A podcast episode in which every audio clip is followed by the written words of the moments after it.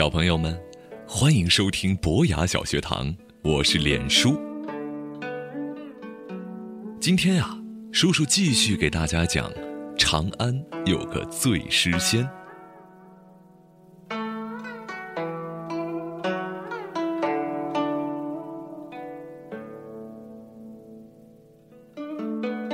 我们知道，醉诗仙李白是唐朝的诗人。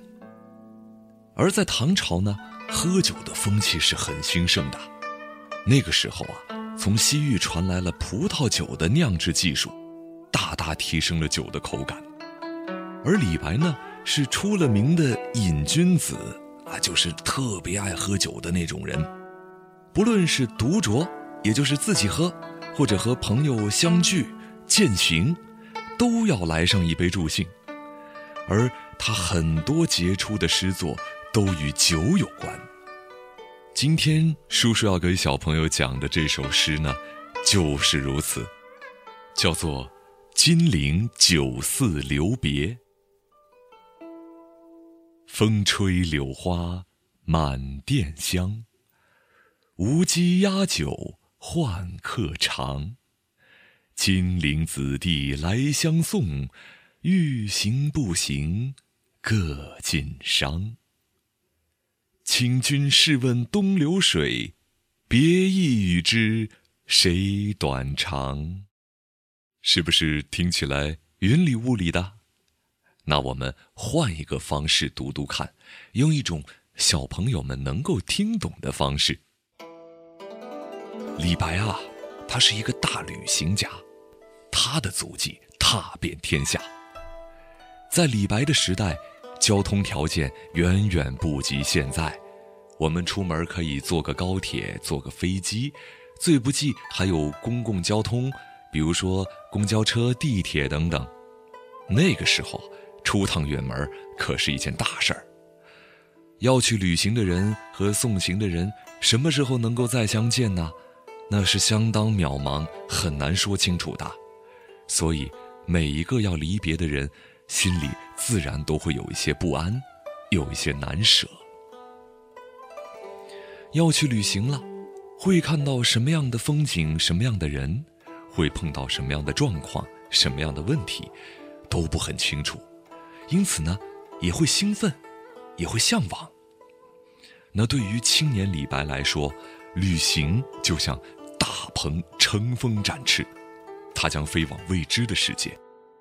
那么刚刚给大家读的《金陵酒肆留别》这首诗呢，说的就是年轻的李白要离开现在叫做南京的那个繁华的大城金陵的时候，那朋友来酒肆相送，他写给大家临别作为纪念的。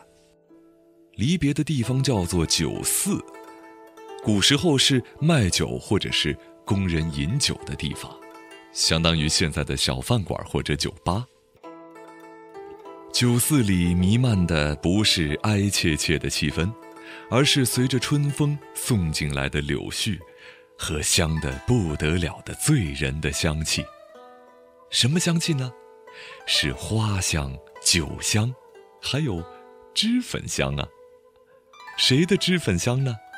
是酒店里花蝴蝶般飞来飞去，忙着招呼客人的娇美无姬。精灵啊，是古时候吴国所在的地方，吴姬呢，就是金陵当地的美女。这活泼的美女娇滴滴的唤着李白一伙人，有刚酿好的新酒啊，要不要尝尝新？于是他轻盈婀娜的端着喷香的新酒过来。这所谓压酒，是新酒制成的意思。吴姬压酒，并不是说无机临时在现场压榨酒液，而是说他端着刚刚压出来的新酒。这就是风吹柳花满店香，无机压酒换客尝。散尽千金也不皱一下眉头的李白啊，最喜欢交朋友了。这时候他在金陵结交的新朋旧友，大概都来为他送行饯别了。喝呀喝呀，干杯呀！干了这杯再见吧。豪放的李白说着，毫不推辞的干了又干。可是这酒怎么就干不完、喝不尽呢？一杯又一杯，走啦走啦，该走了。这就是金陵子弟来相送，欲行不行，各尽觞。觞呢，就是端在手里的酒杯；各尽觞，就是各自干完杯中的酒。既然是送行，终须要离别。李白最后站起来说：“朋友啊，我真舍不得离开你们。大家在一起疯狂欢笑、畅谈、喝酒的日子，真叫人留恋。可是我真的要走了。”朋友啊，想我的时候，请问问那东流的江水，我的离情，你的别意，比起东流水来说，哪个长，哪个短？再会了，再会了。请君试问东流水，别意与之谁短长？